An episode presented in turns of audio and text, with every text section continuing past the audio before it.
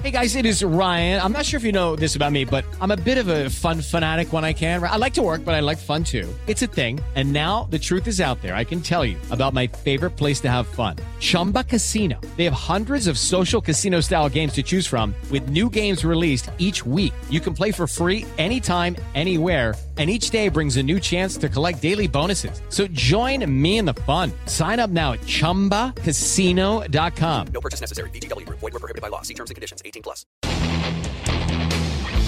Ciudadanos informados, informando. Este es el podcast de Iñaki Manero, 88.9 Noticias. Información que sirve. Tráfico y clima cada 15 minutos. Ya está aquí nuestra Witchy Woman, la doctora Tamara Trotner, escritora, maestra en apreciación y creación literaria, doctora en investigación y creación literaria, como dicen eh, los clásicos, in the flesh. Presente, ¿cómo estás? Qué increíble, ¿verdad? No, bueno, No ya te extrañábamos. Ay, yo también, la verdad, estoy feliz de estar acá y ver la jacaranda de la que tanto hablas. Esa. Esa maravillosa. Que pues nos alegra aquí- el día. Sí.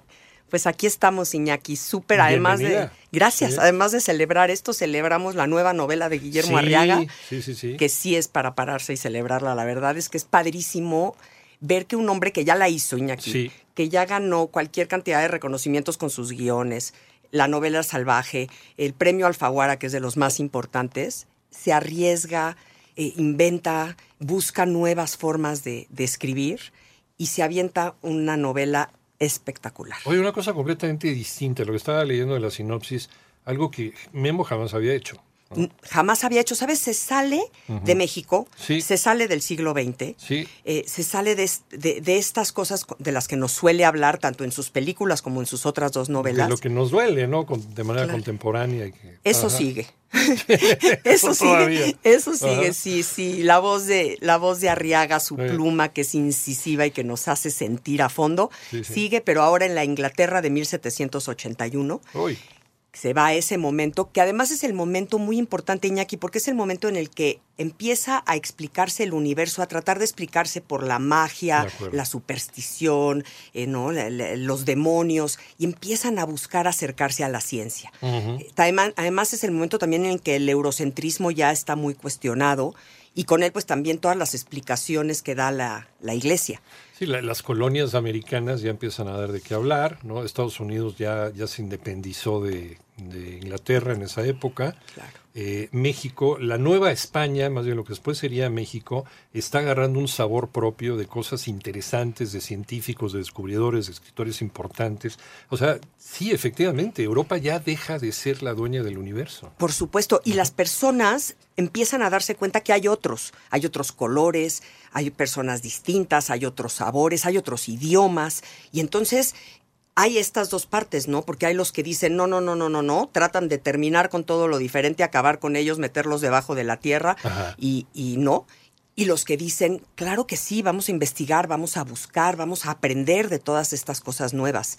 Y el gran personaje, William Burton, es uno de ellos. El gran personaje que además me encanta Arriaga con sus guiños porque William viene pues de William Faulkner y de Sí, William claro. Shakespeare. Sí, sí, sí. Y, y Burton de Richard Burton, que es uno de los grandes exploradores ingleses. Sí, sí, es, es homónimo del príncipe de los actores, del actor este, Claro, inglés, sí. Richard Burton. Sí, este Richard Burton fue un hombre que, que, pues, que exploró prácticamente África. Claro, y entonces ya con eso nos hace este guiño que dices tú, a ver, ¿de qué nos va a hablar? Porque, bueno, grandes escritores, pero además grandes, eh, pues, este, investigadores. Sí. Y entonces este muchacho, William Burton, es un gran heredero, eh, pertenece a una familia muy, muy rica de Inglaterra, va a heredar las tierras, va a heredar la fortuna, todo. Ahora sí que toda la mesa está puesta. Y un día caminando por sus tierras, de pronto ve algo extraño, ve un engendro, ve una cosa que no sabe si es persona, no sabe si es un animal raro, está amarrado entre los animales, está desnudo y pregunta qué es esto y dice, no, no, no, estos son engendros, no les hagas caso. Y de ahí sigue investigando y encuentra que hay otro. Y entonces dice, se apasiona y dice, necesito saber más de ellos, necesito saber por qué nacen, si hay manera de curarlos. Y quiere ser médico.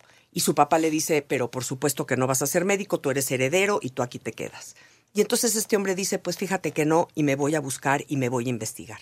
Y entonces sucede esta novela extraordinaria, este, en donde estos engendros nos, no, nos generan el terror que nos engendra eh, lo diferente, pero nos explica Arriaga la, la maldad de los seres humanos, nos explica cómo podemos ser crueles con aquello que no nos es similar, eh, ¿no? Y, y además, bueno, cómo este hombre empieza a luchar, se, se une a los científicos más importantes de su época. Hay un doctor, el doctor Black, que es un personaje lo amé, es un personaje extraordinario porque es el personaje, es el, el, uno, el doctor que más sabe de estas personas, de estos engendros, pero que además es un borracho perdido, toma absant todo el día y nos explica cómo es el absant, es maravilloso. Sí, el- el- el- ¿cómo le llaman? La, la bebida de las hadas, ¿no? El- Exacto, el hada verde, ¿no? El hada verde. El hada verde. absintio. Exacto, el absintio.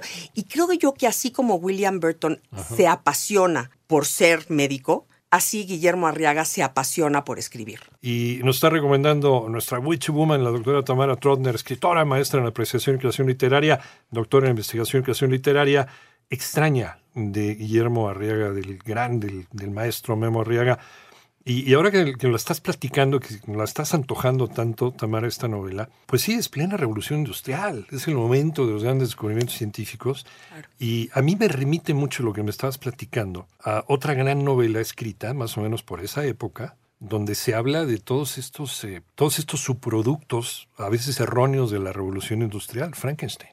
Claro. ¿Te acuerdas? Por supuesto, bueno, nos, necesari- te lo iba yo a decir, necesariamente nos remite a Frankenstein, porque son estos seres pues mal hechos, maltrechos, y, y- y que los culpan por nacer así, ¿no? En vez de tratar de ayudarlos. Es, y, y lo que me encanta, Guillermo Arriaga empieza la novela diciéndonos los hechos reales e históricos en los cuales está basada esta novela jamás sucedieron. Ok.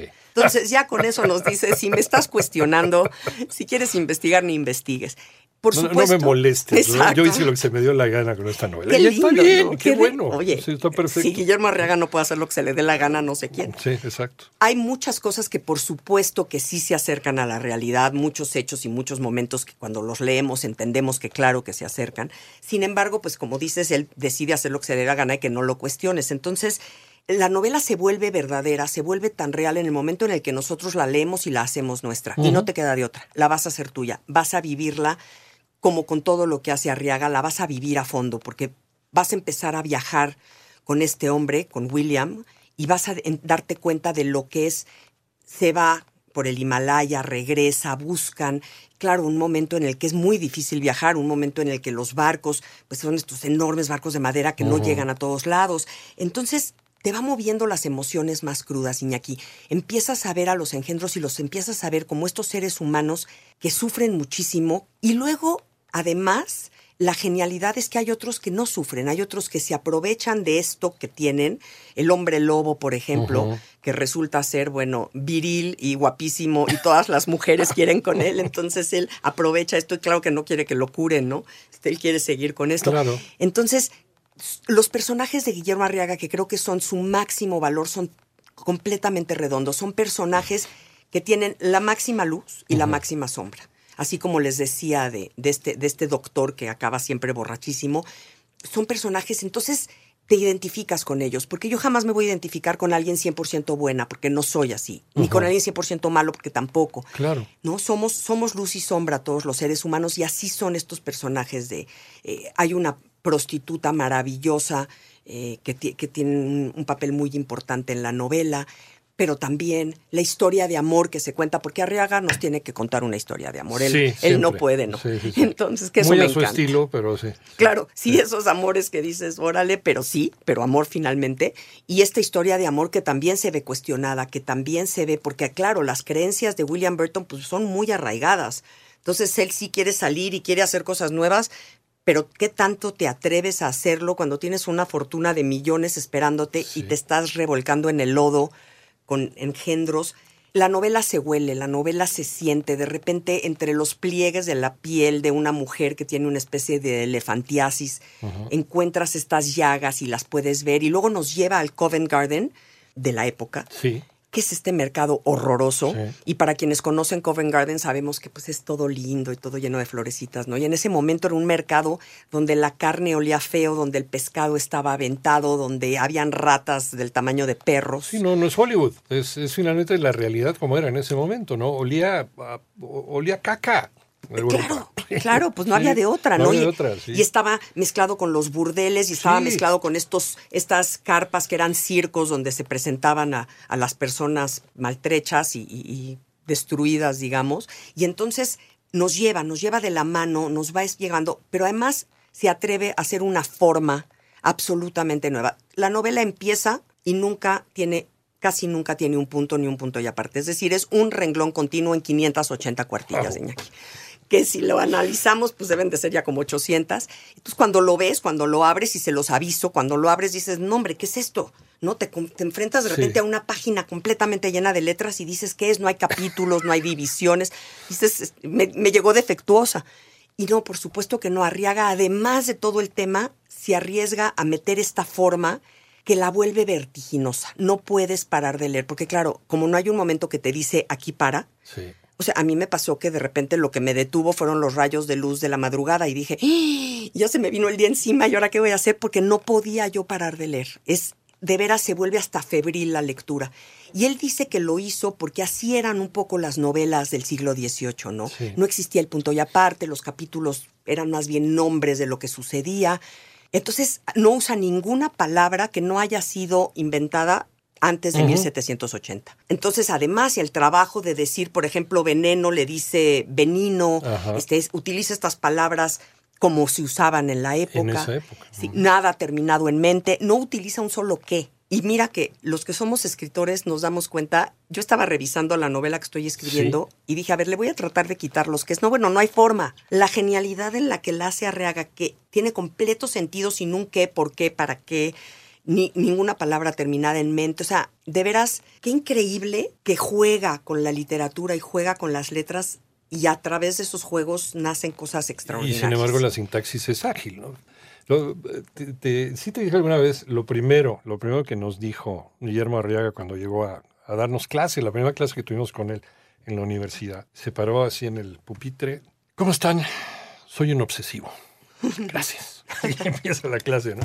Sí. y lo demuestra Sí. en cada uno de, su- de todo lo que hace, de todo lo que hace. Pero sí esta, esta novela me llamó la atención en especial, me fascinan las otras dos y ya hemos hablado de ellas, pero qué manera, es decir, el fondo de la novela es extraordinario, el tema y la trama es un thriller que no puedes dejar, pero la forma, la gramática, la manera de de, de veras ser un experto en el manejo del lenguaje, porque si no lo eres, no lo puedes hacer.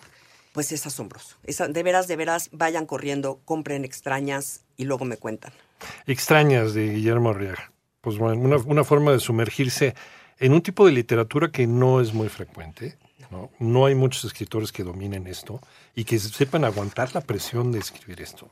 Entonces, y que se atrevan, se arriesguen y lo hagan y, lo hagan. logren. Solamente un obsesivo como Guillermo Arriaga. Entonces, Es genial, obsesivo. Disfrútenlo. Entonces, extrañas con Guillermo Arriaga. Doctora Tamara Troner, ¿dónde te, dónde te escuchamos? ¿Dónde te vemos? ¿Dónde En platicamos redes, contigo? Iñaki, como Tamara Trotner, estoy en todas las redes y ahí platicamos y nos vemos y me va a encantar saber qué opinan de esta, de esta gran novela. En 15 días nos vemos por aquí. En 15 nos vemos. por Conste. aquí. Claro Gracias, que sí. doctora. Tamara Troner, 2.25, estás en 88.9 Noticias, información que sirve por iHeartRadio. Seguimos contigo.